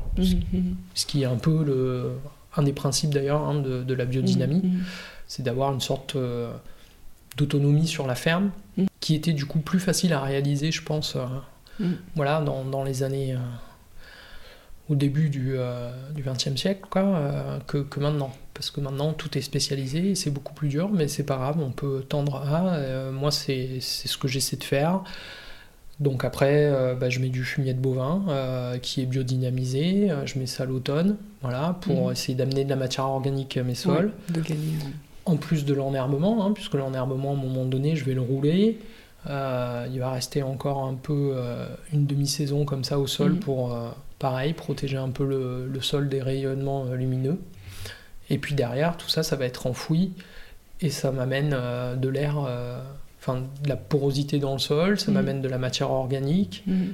Et petit à petit, on va essayer comme ça de, de régénérer la, vie des mm. sols. Parce que là, depuis deux ans, je commence à planter des arbres dans mes rangs de vignes. Pour avoir de la biodiversité, euh, pour créer, on va dire, une sorte de microclimat, avoir un peu plus de, de fraîcheur, de zones d'ombrage pour aussi avoir un, plaisir. Euh, voilà, j'espère dans le temps, euh, les Italiens, ils ont une superbe euh, formule pour décrire ça, c'est vite malitata, la vigne mariée. Donc voilà, il y a des vignes qui peuvent grimper dans les arbres, hein, c'est une liane. Donc j'aime, voilà, pour l'instant, on va dire que c'est posé et Et voilà, ça n'a plus qu'à pousser, mais ça prendra certainement un peu, de temps. Mais je trouve que ça peut être très joli d'avoir comme ça des grappes de raisin perchées dans les airs. Du coup, là, tu as planté, on a... j'ai vu pas mal de. L'an dernier, j'avais commencé avec quelques, quelques figuiers et pêchés. Et là, donc en plus, j'ai j'ai mis des aulnes. Donc du coup, tu, tu nous, euh, tu nous parlais des variétés d'arbres, euh, donc pas mal de, de tu as planté pas mal de choses, donc tu me parlais des figuiers, de l'orme. Euh... Ouais. Il y a l'aulne de Corse, voilà, et l'érable de Naples, une autre variété d'érable aussi. Donc ça, c'est plutôt pour faire du bois, une restitution de bois et de feuilles. Hein, donc dans le rang, toujours dans l'esprit d'avoir la matière organique. Et puis bon, bah, il y a le côté, euh, on va dire aussi euh, sol, et tout ce qui se passe au niveau enracinement, une autre flore euh, microbienne qui va se développer. Voilà, pour moi tout ça c'est de la diversité qui, qui va se mettre en place et qui, à mon sens, peut être bénéfique. Enfin, en tout cas, c'est le maximum de diversité, c'était un peu ce que tu avais en tête hmm. Ouais, ouais c'est ça, parce que bah, pour moi, c'est, c'est vraiment bah, le vivant, c'est ça, hein, c'est la diversité, mhm. c'est euh, la diversité d'espèces que, qui sont développées tout au long de l'évolution de la vie sur Terre. Quoi. Mhm, mhm. Euh, et donc, euh, voilà, pour moi, c'est normal de l'avoir. Donc, voilà, avec des arbres comme ça, donc différents figuiers, différents, voilà, un peu espacés. Forcément, tout ça, je l'adapte aussi à la vigne. donc, voilà, pour moi, il y, a, un élément central, c'est la sélection massale. Quand je plante une vigne, euh, donc là, j'ai eu plusieurs projets de plantation euh, euh, sur les dernières années. Je vais implanter une sélection massale. Donc une sélection massale, c'est quoi? C'est on va planter un cépage, par exemple du, grenache. Voilà, on peut, on peut trouver ce que les anciens ont fait avec beaucoup de bon sens différentes euh, manifestations du grenache, on va dire phénotypiques. Hein, euh, euh, bah, comment tout simplement en observant les grappes, il va y avoir des grappes peut-être un peu plus longues des fois, un peu plus boudinées d'autres fois, des feuilles un peu différentes. Tout ça, c'est une variété qui existe pour chaque cépage, hein, pour la syrah, pour le grenache, le cinsault, le carignan. Voilà, et pour moi, c'est une richesse, hein, c'est les bases de, de la vie. C'est ce qui fait qu'elle va s'adapter plus facilement. Hein. S'il y a plusieurs individus différents, voilà, on a plus de chances de, résister à, un fléau, par exemple. Donc du coup, euh, bah, comment faisaient les anciens?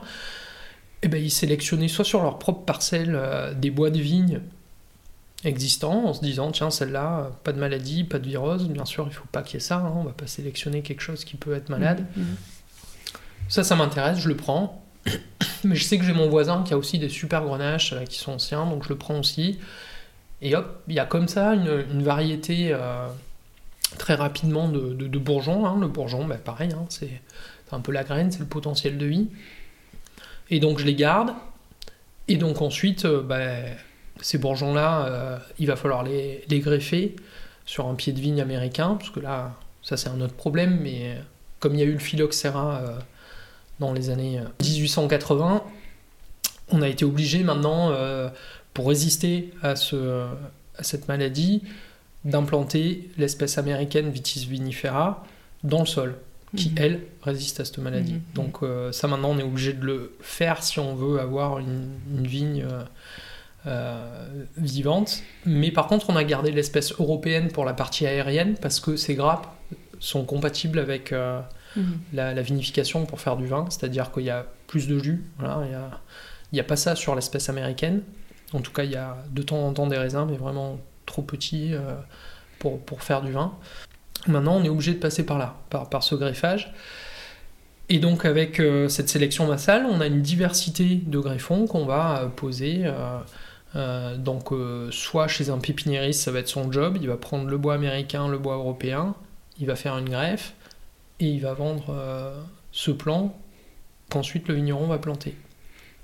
Il y a une autre méthode, moi c'est celle que je fais, que faisaient nos anciens, quand il y a eu le problème du phylloxéra, ils ont planté en fait l'espèce américaine et puis euh, ils ont laissé tranquillement l'espèce américaine se développer. Voilà. Ce qui permet à l'espèce américaine d'avoir un seul problème je, dirais, à, gérer, qui est celui de s'enraciner, de s'implanter. quoi. Et ensuite, quand euh, la vigne est bien implantée, au bout de 1, 2, 3, 4 ans, en fonction du sol, du coup, c'est un peu la, taille du tronc qui, qui va autoriser, déclencher le greffage, mais dès qu'on a une pièce de 2 euros euh, diamètre quoi, pour, pour le tronc, on, peut y apposer une greffe. Donc ça, mmh. c'est les greffes que faisaient les anciens, greffe à l'œil, euh, cuisson. Mmh. Donc moi c'est ce que je fais parce que bah, je trouve que c'est hum, bien de prendre le temps en fait, justement de laisser le temps à la vigne de s'implanter. Et ensuite on va lui mettre la greffe. La greffe c'est quand même pas quelque chose de naturel, hein. ça n'existait mmh. pas quand il n'y avait pas le problème de phylloxéra, il y avait juste euh, mmh. l'espèce européenne qui n'avait pas de greffe, voilà. Mais euh, donc du coup là... Euh, on peut poser cette greffe sur un bois qui s'est développé comme il faut. Et donc euh, l'individu est un peu plus fort, on va dire, mm, pour, mm. pour gérer ce nouveau problème qui est quand même pas quelque chose de naturel, mm, donc la greffe. Et en général, ça fait euh, des vignes plus pérennes dans le temps. Voilà. Euh, d'autant plus que les systèmes maintenant de, de, greffage, donc ce qu'on appelle sur table, on prend le bois américain, le bois européen en greffe, c'est fait de manière industrielle, avec des greffes voilà, qui quelquefois peuvent être à l'origine de, de problèmes de, de connexion de, vaisseaux au niveau de, mmh. la circulation de la sève et on peut avoir des problèmes de dépérissement un peu rapides du mmh. vignoble. On est en train de constater euh, quand même euh, des études qui disent que bah, les vignes euh, vivent un peu moins longtemps. Moyenne d'âge des vignes diminue. Voilà, enfin on a perdu 10 ans je pense en 15-20 ans de, moyenne d'âge des vignes. Voilà. Après, ça va, ça, ça, va dépendre, ça, ça va dépendre des régions. On est sur hein. des gros repères, juste pour avoir un ordre d'idée. Mmh. juste une, question qui me vient, cet assemblage euh, bois américain, bois mm. européen, c'est systématisé partout. Euh, en France, ou c'est pas, pas euh, la région, c'est vraiment quelque chose. C'est systématisé partout.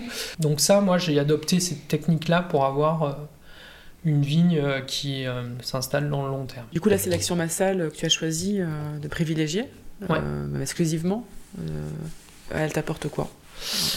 Ben moi, je colle beaucoup plus avec ben, mes aspirations de voilà, d'avoir de travailler avec la diversité, paysans et vignerons parce que euh, c'est quelque chose qui se fait pour euh, pas uniquement pour la vigne mais mm. pour euh, les tomates hein. il y a plein de variétés de tomates différentes c'est un peu la même chose et ça s'est un peu perdu à un moment donné avec l'apparition des clones c'est-à-dire qu'on a choisi un individu et on a estimé qu'il était voilà, qui répondait à, certaines exigences agronomiques et donc on l'inscrit dans un catalogue et donc ça c'est un clone et donc du coup, euh, quand on plante une vigne, eh ben, on a droit à une prime quand on plante en clone. Et malheureusement, euh, on n'y a pas droit euh, quand on plante une sélection massale. Mmh, mmh. et je trouve dommage finalement de ne pas intégrer cette sélection massale qui est quand même garante d'une diversité dans ce programme-là, parce que du coup, ben, il y a des gens qui vont pas le faire parce que... Mmh, euh, c'est pas primé. Donc là, on n'incite pas les gens euh, à planter des sélections massales et c'est un peu dommage. Donc ça, moi, c'est aussi un acte militant de, planter ces sélections massales parce que j'ai envie qu'il y ait de la diversité, en fait, euh, moi, dans, mhm. mon vignoble. Alors c'est militant, c'est engageant, bah, ça demande du coup un investissement, un temps de le faire. J'ai eu des appuis pour le faire aussi parce que mhm. la première fois que j'ai planté des racinés, l'espèce américaine, bah, j'avais fait un projet de financement participatif, mhm. voilà, euh, donc euh, Bluebees. Et donc euh, voilà, j'ai bien expliqué comme je le fais là, enfin le pourquoi du comment et pourquoi je fais ça. Les gens ont adhéré. Moi, j'ai eu une aide de ces gens-là, sous forme de financement, qui m'a permis mhm. de, faire ma, première plantation comme ça en 2017. J'ai greffé d'ailleurs les premiers greffons euh, l'an dernier, 400 hein, pieds greffés, 398 euh, qui sont partis. Mhm. Donc euh, voilà, c'est plutôt chouette comme, comme résultat. Et en plus avec une belle diversité. Donc c'est un boulot que j'ai fait sur, sur des vignes existantes aussi, sur greffage. pendant trois ans, j'ai mhm. mis des carignans blancs, qui, qui est un, cépage qui était autrefois planté en Provence. Mhm qui a quasiment disparu. Il y a un vigneron en Provence euh, qui avait euh, toujours des carignons blancs, mm. des, vieilles vignes. Donc je suis allé chercher chez lui des greffons. Euh, j'ai fait ça aussi en prenant une sélection du conservatoire de l'Aude, parce que là on est du coup dans le, dans le sud-ouest. Mais c'est une région où il y a où il y a pas mal de carignan blanc. Et donc là, ça fait trois ans que je fais ça. J'ai eu mes premiers raisins, j'ai eu mes premiers bois de vignes greffés. Et là, cette année, j'ai des vignerons qui voulaient planter du carignan blanc, qui voulaient faire la même chose euh, en prenant une sélection massale, mais ils sont venus chez moi parce que du coup, comme j'ai fait ça pendant trois ans, avec en plus des sources très différentes, j'ai plein de diversité dans, dans ma vigne. Et en plus, je peux la répliquer. Symboliquement, c'est beau, c'est une énergie qui circule aussi. C'est une énergie qui euh, circule. Enfin, pour moi, c'est le vivant en fait. Hein. C'est vivant. tu euh, participes à, la circulation, à faire circuler l'énergie. C'est comme ça que ça se passe. C'est l'histoire de la vie euh, mm. à tout niveau, quoi.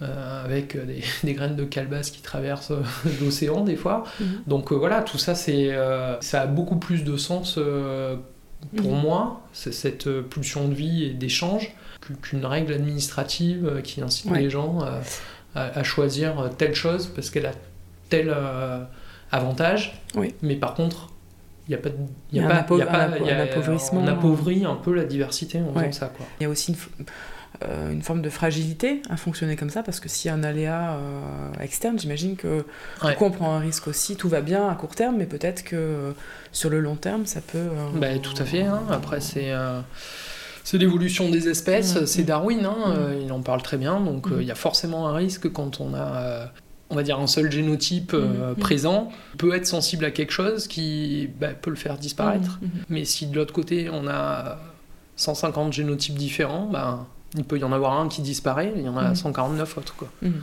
Et puis c'est intéressant aussi euh, en aval, euh, au niveau de la, du vin. Mhm. Euh, est-ce que tu peux nous parler un petit peu de ça? Du coup, on a, on a parlé pas mal de la terre, de la vigne. Est-ce que tu peux nous parler maintenant de ton travail, partager avec nous ce qui se passe après, avant la dégustation eh ben Donc après, Parce que ça nous ben, intéresse quand même. tout à fait, ouais. Ben, du coup, on a voilà, on a des, raisins euh, qui, qui, se ressemblent pas d'ailleurs hein, mhm. quand on les ramasse, même si on est dans une parcelle de Syrah, euh, mhm. bah, on va cueillir des fois, et c'est un plaisir hein, d'observer ça, quoi. Mhm. Euh, on va cueillir une grappe qui est vachement longue, et puis le pied d'après, une grappe avec une grappe plus ramassée, plus petite. Une autre où on va trouver des baies plus ovales, ça c'est la, la, petite serine, voilà, j'ai la chance d'en avoir dans la sélection. Et ben, c'est des Syrah qui viennent d'Ardèche, c'est des Syrah qui viennent d'Hermitage. Donc euh, voilà, c'est mm. des zones géographiques différentes. Euh, ça se voit des fois à la feuille, ça se voit des fois à la couleur des bois, ça se mm. voit. Euh, mm. des fois, ça se voit pas, mais allié aussi. mais du coup, bah, pour le vin, c'est aussi une, une richesse qu'on peut pas forcément quantifier et mesurer, et c'est ça qui est bien aussi dans le vin, hein, c'est qu'il y a quand même un côté abstrait. Par contre, au niveau émotionnel, on va avoir un ressenti différent parce que euh, peut-être que quand on met le nez sur euh, un vin issu d'une sélection massale, euh, on va pas trouver les, mêmes arômes ou on va être désarçonné parce que tiens, c'est pas ce que je sens d'habitude dans, une Syrah. Quand, si on met sur un, échantillon de dégustation bah, des Syrah de tel clone et de tel clone, et ben, ça va se ressembler. Si on met une sélection massale, ça va peut-être être différent. Il n'y a pas forcément un, jugement de ça va être meilleur ou pas. Mais par contre, euh, il va y avoir une différence. Il se passe peut-être une autre dimension, il se passe quelque chose de, différent, au-delà du, goût peut-être? Ouais, ben, en tout cas, quand euh, quand il y a plus de différence, on mhm. risque d'avoir bah, plus d'arômes différents. Mhm, mhm. Souvent, c'est ça qu'on aime bien dans les vins, quand il y a une certaine complexité, parce que bah, du coup, c'est une, une syrah qui va être un petit peu florale, euh, violette, mais aussi avec du fruit, et puis aussi un peu des épices, un petit côté poivré. Euh, voilà, donc ça, ça peut jouer sur la complexité des vins. Mhm. En ça, c'est euh, déjà aussi euh, ça de gagner en plus avec l'utilisation de, ces sélections. Quoi. D'accord. Tout ce dont j'ai parlé, donc l'enherbement, le travail au cheval, tout ça, ça va permettre d'avoir des sols plus aérés. Mhm, mhm. Et là aussi, on va retrouver un effet dans, le vin parce que ben, un sol qui vit, où, donc il y a hum, plus de mobilité des racines, les mmh. racines plongent un peu plus, elles vont se rapprocher un peu plus de la roche-mère. Du coup, on, gagne un peu plus de profondeur dans les vins, mmh. un peu plus de fraîcheur aussi, mmh, parce que euh, le fait d'avoir des engrais verts, de... moi je couche en général ces engrais verts quand il y a une masse suffisante euh, au mois de mai. Je roule avec un rouleau faca, donc euh, en fait ça pince les tiges des, des, engrais verts et la végétation se plaque au sol. Voilà, ça fait une sorte de mulch D'accord. Voilà, qui, euh, qui est bien parce que si on pose un thermomètre euh, euh, sous ce mulch Et si on pose à côté sur un terrain qui a été travaillé, ben, on a vite 4-5 degrés d'écart. Il y a des études hein, qui, qui l'ont montré, hein, tout simplement. Hein. Ça, ça se ressent dans les vins. C'est une différence quand même. Ouais, voilà, on est quand même dans un, dans un endroit. Euh, c'est assez solaire. Euh, mm. On a là, Sainte-Victoire, côté sud, on mm. sait tous que l'été, ben, il fait mm. bien chaud. Donc si on peut avoir 5 degrés de moins, ben, on va avoir une maturité un peu plus euh, étalée, qui prend le temps, un peu plus longue. Et voilà, ça se ressent dans les vins. Moi, je commence déjà à avoir des pH qui sont un peu plus bas. Donc le pH dans le sol euh, traduit un peu euh, l'acidité qu'on qu'on va avoir dans les vins. Quoi.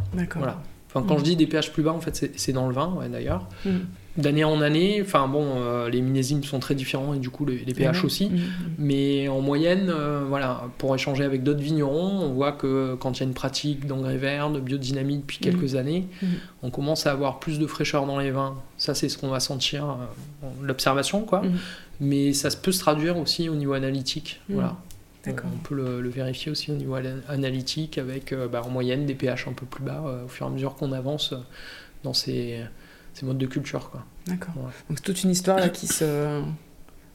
Ouais, ouais, bah, on a enclenché un truc et puis euh, voilà, on va voir ce qui va se passer. Après, c'est voilà, il faut observer parce que bon, bah, on enclenche des trucs, il faut, il faut voir si la vigne elle supporte un petit peu ça. Je, mm. je mets des arbres, bon, bah, j'y vais petit à petit, c'est un peu le mm. métier qui veut ça. Hein. Quand on enclenche des choses, moi je préfère y aller euh, petit à petit, voir un peu l'influence que ça peut avoir, parce que peut-être je mets trop d'arbres euh, en, en, proportion, donc euh, pour l'instant j'en mets quelques-uns, et puis je vais, je vais continuer, il faut que je vois que la vigne quand même supporte, supporte ça et continue à, s'épanouir avec... Ouais. Alors sur ces arbres que tu as posés, cette conscience de, cette envie d'avoir de développer le maximum de biodiversité, ça part donc d'une d'une conscience euh, et d'une connexion à la nature qui est là depuis euh, depuis toujours, on peut dire. Mm. Euh, est-ce que est-ce que par contre il y a eu quand même des lectures, des choses, c'est une question que j'aime bien poser, mm. mais pour voilà venir nourrir nourrir cet appel-là, des choses qui t'ont inspiré ou qui t'ont aiguillé. Ouais.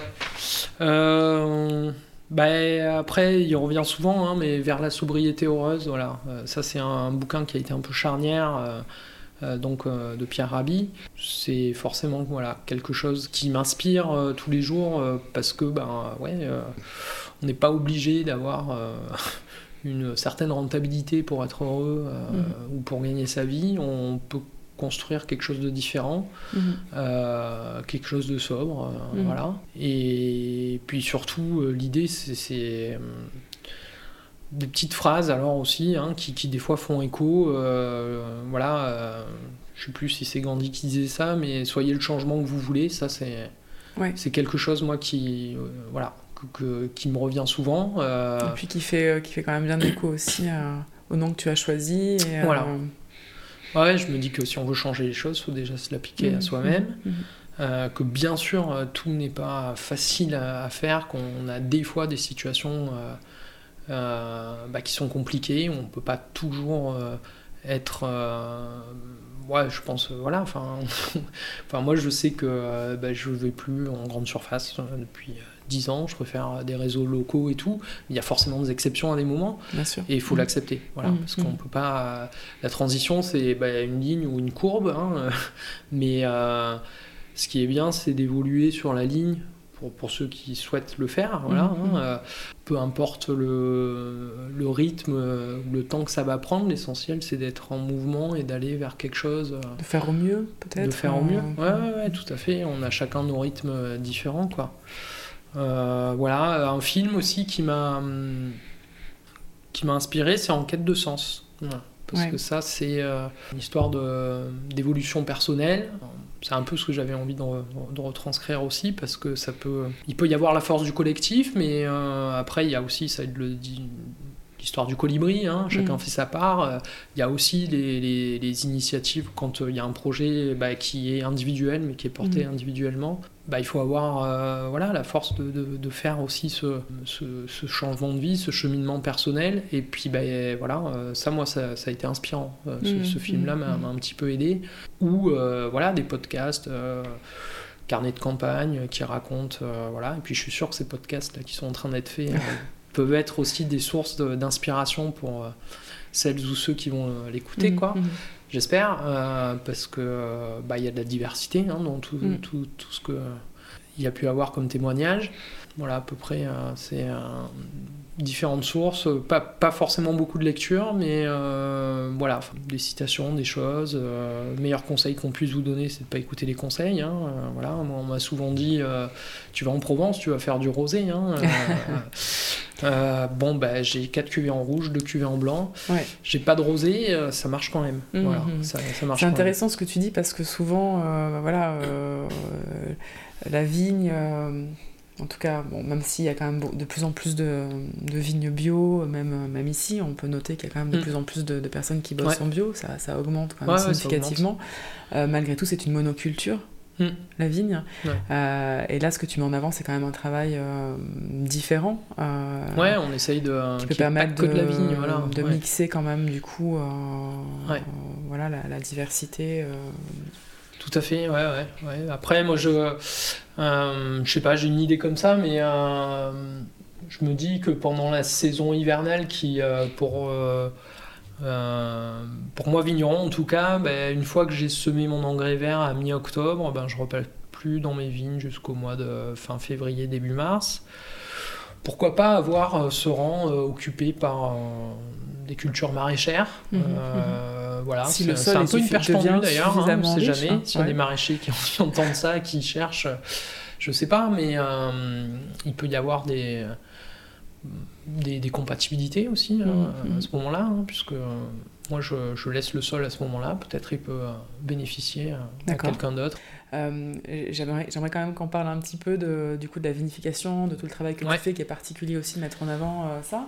Ouais. Euh, donc tu Ouais, parlais donc, de la euh, première cuve que tu as achetée. Aujourd'hui, tu travailles complètement différemment puisque tu travailles avec euh, donc des amphores en Ouais. terre cuite. Ouais. Euh, Est-ce que tu peux nous parler de ce point de bascule, de ce moment où tu as, tu as, tu as changé, d'essayer de travailler autrement et mettre en avant ce que ça t'apporte euh, de, de travailler comme ça? Ouais, ouais, j'ai dégusté en fait chez des vignerons en Ardèche des vins qui ont été vinifiés en amphore de terre cuite. Ça a été, euh, voilà, ça a été une révélation euh, parce que j'ai aimé, hein, tout simplement, euh, un profil de vin avec une texture différente, un toucher différent. ça m'a plu, ça m'a Mhm. rempli, donc c'est resté dans un coin de ma tête. Jusqu'au jour où je suis tombé un peu par hasard sur un, un vigneron, un collègue vigneron qui voulait acheter des amphores de terre cuite, donc ça c'était en 2000, euh, 2018, dans le sud de l'Espagne, chez, chez gars qui fait ça depuis euh, pas mal d'années avec un gros savoir-faire. On parle d'amphores quand même qui font donc euh, peut-être mettre en avant pour l'image. euh, Ouais, 450 litres. Donc c'est quand même pas des petites amphores. C'est pas des petites amphores. euh, et moi, ce qui me plaît là-dedans, ben, bon, c'est des amphores qui ont, qui ont une forme un petit peu ovale, hein, avec un socle assez étroit. Ça, ça peut être, c'est la taille d'une assiette plate. Mhm, mhm. Et puis après, ça va s'élargir, s'élargir jusqu'à une taille, euh, euh, on va dire, de hum, 80 cm de diamètre. Mhm. Voilà, et puis l'encolure qui arrive euh, en hauteur, ça fait 1m50, voilà. Euh, et ben ces amphores, du coup, euh, je les utilise depuis 2018. Euh, je fais deux cuvées, alors bon, euh, c'est des petites cuvées, c'est sûr, mais bon, moi ça me remplit parce que euh, ça fait vraiment un produit très différent. Mhm. Euh, Tu peux mettre en avant justement les caractéristiques, euh, ce que ça, Ouais. ce que ça apporte en plus. Ouais, du coup, j'ai j'ai vinifié ben, un blanc, euh, ça fait trois ans maintenant.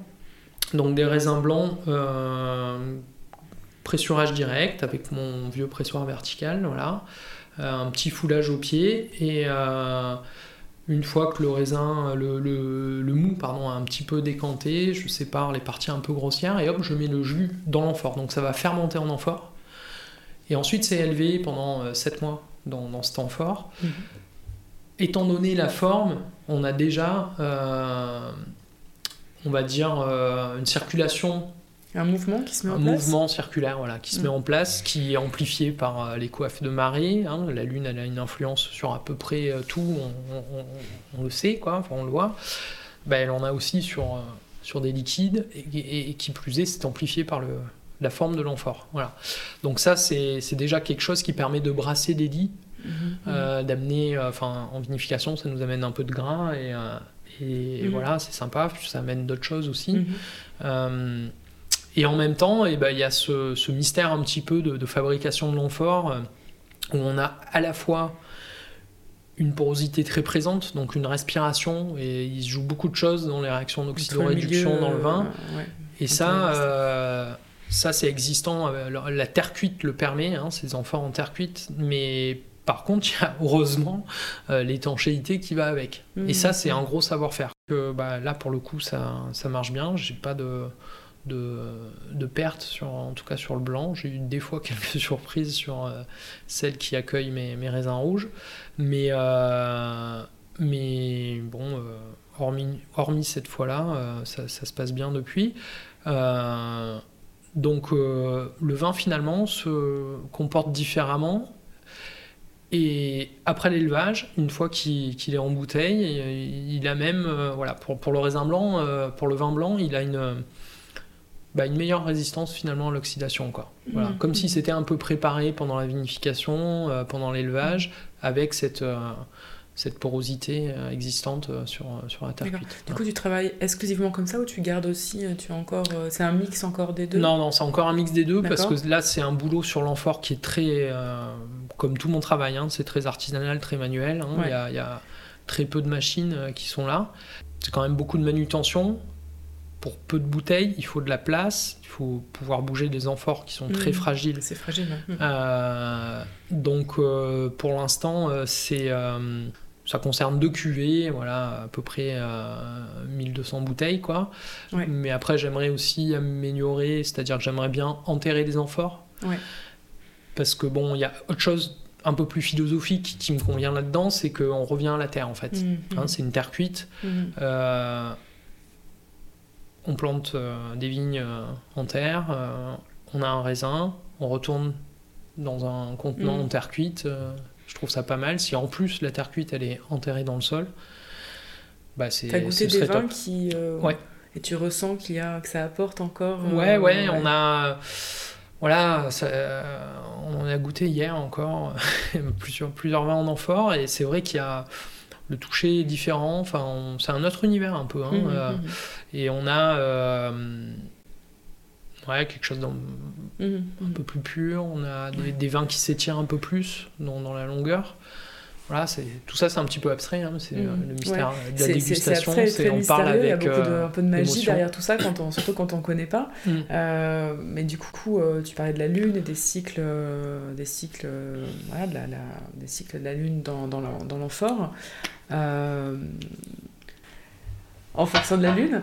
Les vins nature euh, ont des jours d'ouverture particuliers, donc je, m'interrogeais sur le fait que euh, ce qui se passe, la, la, mise en mouvement, tout ça, enfin voilà, la vie du, du, vin se poursuit finalement dans la bouteille et, euh, et ensuite il va y avoir une différence au niveau voilà de au niveau gustatif ouais. ouais, ben voilà il y a des jours où on dit tiens ça goûte mieux ben, il y a des jours où les où les vins goûtent mieux, bah souvent c'est voilà, les jours fruits. Euh, euh, c'est des fois aussi le dégustateur hein, qui, mmh, mmh, mmh. qui goûte différemment, euh, parce que bah, nous aussi on est influencé par ce qui se passe. D'accord. ce qui a attrait à la biodynamie, mais c'est finalement ce qui a attrait enfin, au cycle lunaire. Donc ça, tu as expérimenté ben, Moi, j'ai des calendriers, hein, calendrier depuis le début, où ben, je suis un petit peu ça. J'avais fait une formation je note tout ce qui se passe et puis bah, au bout d'un moment, on se rend compte qu'il y a des, des choses qui mhm. se vérifient. Quoi. Euh, mhm. voilà, quand on a des coefs de marée bas et qu'on soutire, ben, on arrive à avoir des vins euh, super clairs. Mhm, Donc comme euh, moi je fais des vins qui sont pas filtrés, et ben, je joue avec ce que j'ai observé. C'est pour ça que je disais, voilà, faut, enfin, on fait des vins, il y a, quelque part on n'a pas de filet, c'est de la prise de risque, hein, puisque moi je vais pas intervenir avec des produits, puisque je, je m'y refuse. Donc du coup, c'est beaucoup d'observations euh, bah, sur ce qui va se passer et euh, sur ce qui peut nous aider. Mmh, euh, mmh. Voilà, donc quand on, a un sol qui est un peu, un peu plus acide et qui donne au, vin, au jus, un peu plus d'acidité, mmh, bah, ça va nous aider pour faire une vinification un peu plus sécurisé au niveau des déviations bactériennes qu'il pourrait y avoir, parce qu'on sait que quand on a des pH hauts, euh, voilà, on peut avoir euh, plus de déviations bactériennes que quand on a des pH bas. Donc tout ça, c'est des aides qu'on va avoir euh, par l'observation. Euh, Voilà, avec euh, la, la biodynamie, on voit aussi. Et le vin, du coup, il est vivant, il suit ça. Mhm, euh, mhm. Comme selon les jours, ben, ça va goûter voilà, euh, différemment. Quoi. Si, si on veut aller un peu plus loin sur ces questions-là, est-ce que tu peux nous conseiller euh, pas, un site, un terre euh, pour un peu comprendre, un peu comprendre ça Qui soit simple et accessible Qui te vient? Sinon, c'est pas grave. Ben ouais, les, bah, le calendrier, hein, euh, le Ouais. calendrier lunaire. euh, J'en ai un, c'est l'agenda biodynamique, euh, voilà, lunaire et planétaire, c'est Pierre et Vincent Masson. Moi, c'est mon outil hein, depuis, six ans. C'est un outil pratique, il y a des... tout est très bien expliqué sur les cycles Mhm, lunaires, hein, parce qu'il y a mhm. plein de cycles lunaires, les, les nœuds lunaires, tout ça. Donc du coup, voilà, ça c'est euh, effectivement euh, euh, quelque chose qui, qui est très utile. Et bon, bah, chez eux, on peut trouver aussi le manuel de- des pratiques euh, biodynamiques. euh, voilà, donc tout ça, ça, ça aide un petit peu à se Mhm. familiariser avec la, la biodynamie. ouais. Ok, merci pour, pour ce partage. Euh, du coup, est-ce que tu peux nous parler un petit peu peut-être de bah, justement de tes, tes prochains projets, rêves, de, de- de ton cap un peu, euh, Et ta vision là pour... euh, ah, le prochain rêve, euh, c'est une piscine, mais pas pour se baigner, c'est pour y mettre des amphores. Voilà, justement. Ouais.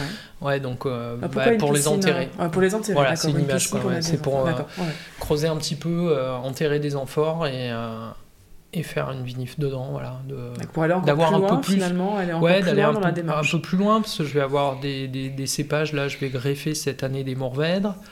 Euh, J'aimerais bien les vinifier en amphore, voilà. Donc, il va me falloir un peu plus d'amphores. Mhm, mhm. Voilà, euh, il y a ça. Euh, des idées, il y en a plein, de faire des vins un peu de, de macération, j'aimerais bien. des, voilà, diversifier. Bon, là, j'en suis à 6 cuvées, ça fait pas mal quand même. Mhm. Mais, mais bon, on a toujours envie de, de faire des choses différentes, donc raisonnable aussi. Mais en tout cas, voilà, le projet de piscine amphore, euh, C'est, euh, augmenter la proportion, enfin la, la quantité de vin que je fais en amphore, voilà, Mhm, euh, de terre cuite. mhm. C'est euh, ouais, c'est un projet que j'ai, euh, on va dire, à, à moyen terme là. On a parlé de ta transition, ouais, que tu nous as partagé voilà, avec beaucoup, beaucoup de richesse. Euh, je me demandais, voilà, ce qui te, euh, sur ton chemin de la transition, euh, ce qui te restait peut-être à faire, peut-être, puisqu'on est en réflexion par rapport à ça. De... Ouais. Euh, ben voilà, enfin si, si je construis un bâtiment euh, où Ouais. je suis plus à l'aise pour euh, à la fois stocker mon matériel et, et, Ouais. voilà quelque chose comme j'ai comme on a pu le faire avec ma compagne pour la maison, on a fait une Mhm. rénovation, voilà. et je sais que c'est des, des points bah, qui sont compliqués parce que de suite tout, tout va être plus laborieux, plus faut faire des recherches, hein, il faut Mhm. bien étudier la chose, ça va être Mhm. plus cher aussi forcément. Mhm. C'est des fois plus décourageant parce qu'on se rend compte qu'on trouve pas facilement les partenaires euh, Mhm. parce que euh, c'est pas encore euh, largement euh, Mhm. diffusé au niveau euh, bah, de, des constructions. hein. Il n'y en a Mhm. pas tant que ça. Ouais, Il faudrait qu'il y en ait plus. Mais, mais du coup, voilà, ça peut être un petit peu dur. Mais en tout cas, moi, c'est vraiment euh, euh, le, le jour. Enfin, voilà, si, si je vais déjà sur euh, bon, bah, l'amphore, euh, les amphores enterrés, bon, il faudra quand même un bâtiment. Déjà, faire un bâtiment voilà, Mhm, qui, mhm, soit, mhm. qui réponde un peu à des. À des Rapatrier euh, peut-être plus de choses ici, c'est ça ou, euh, ou pas forcément, euh, pas bah, forcément, trouver, euh, ouais, euh, trouver le terrain pour, Pour faire tout ça. Pour faire tout ça, voilà. D'accord. C'est ça. Trouver le terrain et puis surtout, au moment de construire, de le faire, on va dire, en accord un Avec peu. une exigence, essayer euh, de... Moi, j'ai une exigence sur les bilans carbone, Mhm, voilà, de mhm. ce que je vais utiliser. Mhm. Comme matériaux, comme voilà. Alors c'est pas tout le temps facile, mais mais mais il y a, y a de quoi faire, voilà. Donc ça oui, c'est un truc qui me tient à cœur. Euh, Ouais. Si je dois passer par cette étape-là. Non, bah, c'est chouette, c'est le prochain cas. voilà, c'est le prochain cap. ouais. Faut, euh, faut, ce qui est important, peut-être de se définir un cap et de, le- et de le suivre, quoi, Ouais. voilà, parce que des fois on peut être détourné très vite, mais, euh, Mais bon, on mm. garde le cap, c'est quand même chouette, parce que moi, mm. l'idée de départ, voilà, c'était ça, hein, c'était de d'avoir une ligne de conduite respectueuse de l'environnement. Donc c'est aussi dans, dans, les matériaux qu'on achète et dans ce qu'on construit. Alors, bah, du coup, merci d'avoir euh, partagé ces projets de, transition. Euh, euh, par rapport, voilà, je pose toujours un petit peu cette, question en conclusion, mais par rapport à la, crise environnementale mm. dans laquelle, voilà, on, on fait face, qu'est-ce qui te semble prioritaire, toi, par rapport à ton territoire ou plus globalement, quel, ben je, je, pense que ouais, les, on a besoin d'initiatives locales, on a mm. besoin de, pas de, d'initiatives citoyennes euh, pour que tout ça fleurisse en mm. fait. Euh, et à partir de là, peut-être on aura euh, des politiques qui s'inspireront de, de, ça, mais mais il faut que ça parte par. Mm. Par, par la base des initiatives locales. Donc ça peut être du commun, hein, il y a une grande, grande forme, force du commun, mais aussi, euh, bah, voilà, hein, chacun sa part, euh, le colibri de, Pierre Rabhi. Euh, et voilà, faut faut faire son cheminement à son rythme personnel et écouter son inconscient parce que je pense qu'il nous, nous, parle souvent beaucoup. on a des choses enfouies qui peuvent voilà, hein, nous être motrices à un moment donné. Tu sens que les choses bougent autour de, chez toi ici? Est-ce que tu sens que justement Ouais, ben ouais, il y a. Voilà, moi j'essaye de, trouver des connexions là où je peux. Des fois on s'entraide avec euh, des personnes qui sont un peu dans la même dynamique euh, que moi. Voilà, c'est le cas avec. Euh, avec voilà, une amie qui a un projet bien avancé hein, maintenant de jardin forêt voilà on s'entraide un petit peu j'ai des, pareil des amis bergers euh, qui sont voilà moi je, euh, je leur laisse des terres euh, pour paître ils sont en train de passer en bio voilà mmh, c'est, mmh. c'est génial. Bah, il y a le podcast de la ferme de Noé là je crois qui qui vient de sortir mmh. et bon bah nous on est super contents parce que voilà bah, ça fait 5-6 ans qu'on va prendre notre panier là-bas.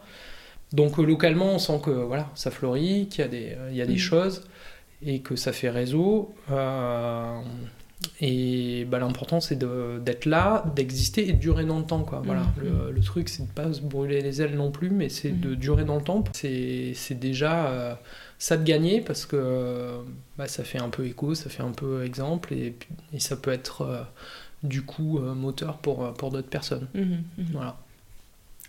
Est-ce qu'il y a un message que tu voudrais positif en plus que tu voudrais faire passer Ouais. Euh, peut-être, euh, peut-être, le conclure sur ça, c'est. Euh, j'ai appelé ma cuvée en amphore de rouge, c'est une macération de Syrah, 7 mois.